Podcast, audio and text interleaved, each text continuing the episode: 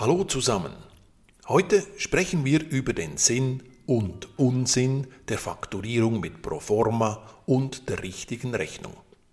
Ein spannendes Thema, welches alternativ zu Ritalin bei Jugendlichen eingesetzt werden könnte, schläfert es doch ungemein ein. In Irland gibt es bei der Bestellung zuerst eine Bestellbestätigung in der Form einer Proforma-Rechnung. Sobald der Betrag einbezahlt wurde, wird die richtige Rechnung erstellt und die Waren werden versandt.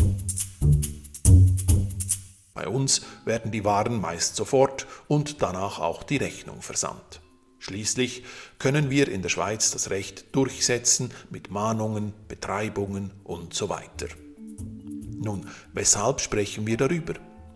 Das Verfahren in der Schweiz eröffnet eine spannende Möglichkeit, Geld zu veruntreuen. Es könnte sein, dass ein Gast zum Beispiel eine Dienstleistung bucht, eine Rechnung verlangt und danach die Buchung storniert.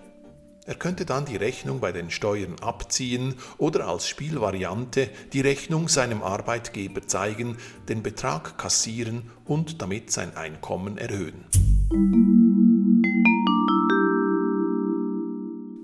Der Arbeitgeber verbucht den Aufwand, der Mitarbeiter erhält ein steuerfreies Zusatzeinkommen und wir, nun, wir haben den Aufwand für die Rechnung und Stornierung und manchmal sogar noch die Opportunitätskosten. Das heißt den Ausfall der Einnahme, weil das Zimmer kurzfristig nicht mehr vermietet werden kann. Das kommt vor, häufiger als Sie vermuten. An der Mehrheit der kurzfristigen Stornierungen verliert das Hotel Geld. Das sind im Jahr ein paar tausend Franken. Aber kommen wir zurück zum Rechnungsspiel.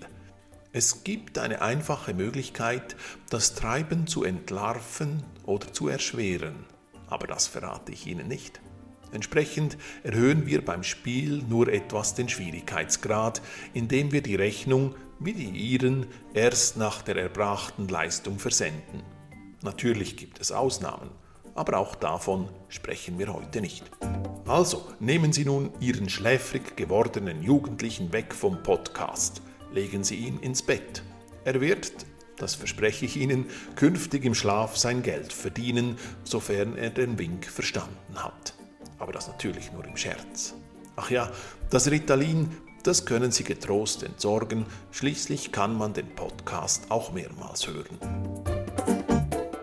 In einem der nächsten Podcasts sprechen wir vom Honeymoon, wild parkierenden Nachbarn und der endlosen Liebe zum E-Bike. Euer Thomas.